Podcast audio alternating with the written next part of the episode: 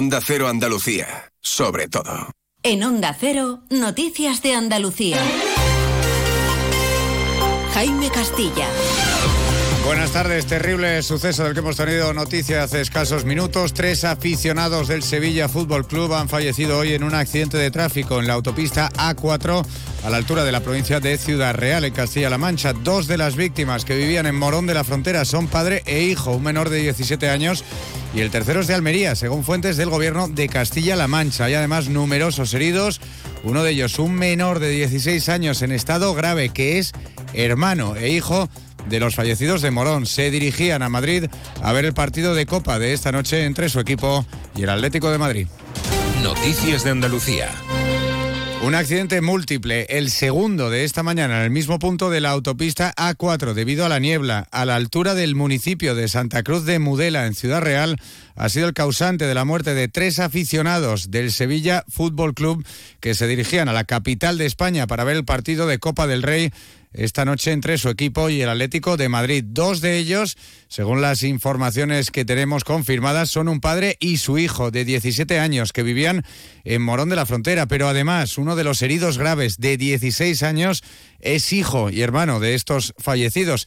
También hay más heridos de esa misma familia de diversa consideración muy conocida en la localidad sevillana. El tercer fallecido es de Almería, según confirmaba a Onda Cero Ciudad Real la delegada de la Junta de Comunidades de Castilla-La Mancha en Ciudad Real, Blanca Fernández. Pues efectivamente son tres los fallecidos. Hay tres heridos eh, de diversos, bueno, muy graves o graves, mejor dicho. Uno se ha trasladado, bueno, dos se han trasladado ya mm, al hospital de Ciudad Real. Con uno de ellos hemos tardado más porque ha habido que rescatarlo y otro se le ha enviado en helicóptero hacia el hospital de Albacete. Lamentablemente tenemos que decir que hay un padre y un hijo que han sido, bueno, los fallecidos y bueno, dos son de Sevilla, estos dos son de Sevilla y uno es de Almería, creo recordar. Desde el Club Atlético de Madrid han transmitido su profundo pésame a toda la familia sevillista, mientras que desde el Sevilla han pedido ya que en el partido de esta noche se guarde un minuto de silencio en memoria de los fallecidos y confirman que sus jugadores llevarán brazalete negro en señal de luto. Pero otra conmemoración de homenaje a la que están llamados los vecinos de la ciudad gaditana de Algeciras a las 8 menos cuarto de esta tarde en la Plaza Alta es en el lugar donde hace hoy exactamente un año comenzó un atentado yihadista por parte del marroquí Yassin Kanya que asesinó al sacristán de la iglesia de Nuestra Señora de la Palma, Diego Valencia, e hirió también al vicario de la capilla de San Isidro. Onda Cero Algeciras, Salvador Puerto. La sociedad algecireña y campo gibraltareña en general está convocada esta tarde a partir de las 8 menos cuarto en la Plaza Alta de Algeciras, frente a la iglesia de Nuestra Señora de la Palma, en el mismo lugar donde hace solo un año perdía la vida Diego Valencia, el sacristán de la iglesia, asesinado por el presunto yihadista Yassin Kanya, un ataque en el que también resultó herido de gravedad el vicario de la capilla de San Isidro, el padre Antonio Rodríguez Lucena. La convocatoria se realiza con permiso de la familia de Diego Valencia y coincide además con el final de la instrucción inicial del caso en los juzgados, en el que la acusación particular pedirá la prisión permanente revisable. La una y 53 minutos de la tarde. Yo cuido de la sanidad pública. Y yo. Y yo. Y yo. En CESIF trabajamos por ello. Un incremento de plantillas, por una carrera profesional ágil y efectiva para todas las categorías, por contratos más estables y bolsas actualizadas. Porque si tú no te conformas, nosotros tampoco. Yo cuido de la sanidad pública. Confía en CESIF. Gente Viajera Andalucía se desplaza a Fitur. Te contamos lo más destacado de la oferta de Andalucía en la Feria Internacional del Turismo desde Madrid con un amplio despliegue informativo y un programa especial el jueves 25 a las 2 y media de la tarde con los protagonistas de esta importante cita turística. Especial Gente Viajera Andalucía desde Fitur con la colaboración de la Consejería de Turismo, Cultura y Deporte de la Junta de Andalucía.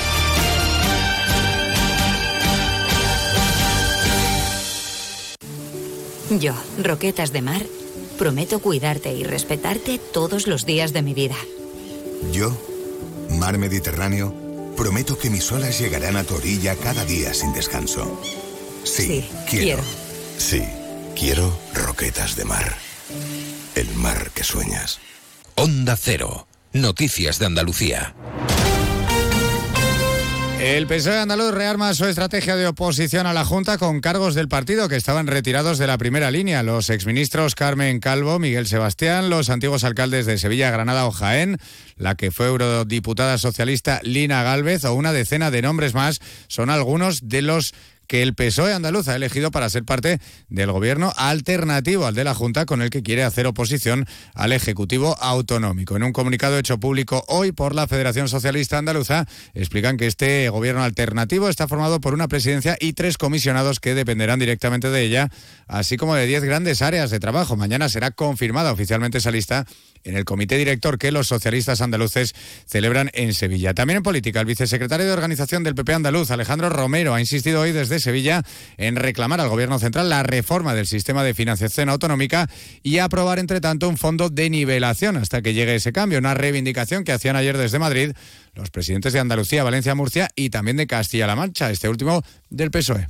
Ayer mismo pudimos ver como cuatro presidentes de cuatro comunidades, uno de ellos del Partido Socialista, el señor Paje, reclamaban exactamente lo mismo que reclama el presidente Juanma Moreno. Ese fondo de nivelación compensatorio inmediatamente y la reforma del sistema de financiación. Sin embargo, hemos visto como Pedro Sánchez, como el señor Espada y como el PSOE de Andalucía se han negado reiteradamente a que ese fondo se ponga en marcha. También relacionado con la política en Jaén ha surgido la polémica por el ganador del primer concurso municipal de peleles lumbreras de San Lumbres de San Antón organizado por el ayuntamiento. El primer premio se lo ha llevado Pelelemón, un muñeco que con un cartel que decía quiero ser indultado hacía una parodia del fugado líder independentista Carles Puigdemont. Onda Cero Jaén, María Tajadura. Pelelemón, presentado por la parroquia San Pedro Pascual de Jaén, participó en este concurso con la intención de reflejar una crítica social hacia esas personas oportunistas que piensan que pueden estar al margen de la ley y salir impunes. El primer teniente de alcalde, Manuel Carlos Vallejo, lejos de las críticas, muestra su satisfacción por retomar las tradiciones. Eh, digamos que esto del Pelele es una tradición. Ese muñeco que se ponía en el, en el palo en todas las lumbres de San Antón de Jaén, que era una tradición que a nuestro juicio se estaba poco a poco perdiendo y que desde bueno, este Patronato de Cultura, desde la Concejalía, pues, se ha querido impulsar su recuperación. Lejos de impulsar las tradiciones y costumbres populares, el fallo del primer concurso de Peleles ha desatado la polémica y las críticas en las redes sociales al tacharlo de apología política. Onda Cero, Noticias de Andalucía. Nos vamos ahora hasta la gran Feria Internacional del Turismo Fitur, que cumple hoy su segundo día tras el éxito de la presentación de la ciudad de Sevilla este miércoles, con la firma, entre otros, del acuerdo con la Asociación de Empresas Turísticas y el Puerto de Sevilla para convertirla en un destino de calidad de los cruceros de lujo y los yates. Hoy toca hablar de flamenco y de la gran bienal que prepara el Ayuntamiento para este año, un programa que incluye la vuelta de grandes figuras como Miguel Poveda o Arcángel, con espectáculos propios, como explica su director Luis Ibarra estas figuras no vienen a Bienal a hacer, digamos, el espectáculo que ellos tienen en gira, sino que prácticamente la mayoría van a hacer un espectáculo único para la Bienal, que eso creo que, es importante, ¿no? Que hemos dicho que viene, por ejemplo, eso, Eva Buena o Manuela Carrasco o Miguel Poveda, pero que esta gente van a hacer un concierto único dentro de su gira, que están preparando algo especial para Bienal. El próximo 7 de febrero será la presentación oficial en la Bienal de París y para primavera será confirmado el cartel definitivo del mayor espectáculo de flamenco del mundo. Canasta de bodegas Williams ⁇ Humbert patrocina los titulares. La exministra de Igualdad, Irene Montero, participa esta tarde en un acto con militantes de Podemos en Sevilla, un evento que está dentro del proceso de primarias de su partido para elegir a los candidatos de las elecciones europeas del próximo mes de junio que Montero quiere liderar. En Sevilla permanece en libertad con cargos el entrenador de fútbol infantil detenido el pasado viernes tras las denuncias por presuntos abusos sexuales a varios niños realizadas por los padres de estos. El juez le prohíbe acercarse a las supuestas víctimas ni tampoco trabajar en nada relacionado con menores hasta que llegue el juicio.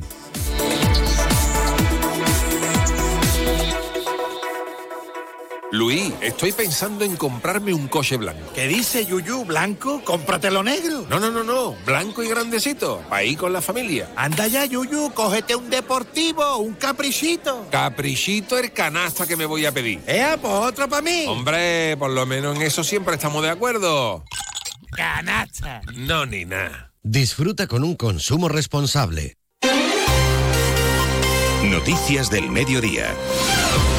Las 7 y 20 de la tarde regresan las noticias de Sevilla, de Andalucía, la sintonía de Onda Cero, pero a las dos y media, gente viajera Andalucía, hoy especial Chema García desde Fitur, la Feria Internacional del Turismo. Y ahora, noticias de España y del mundo, aquí en Onda Cero. Buenas tardes.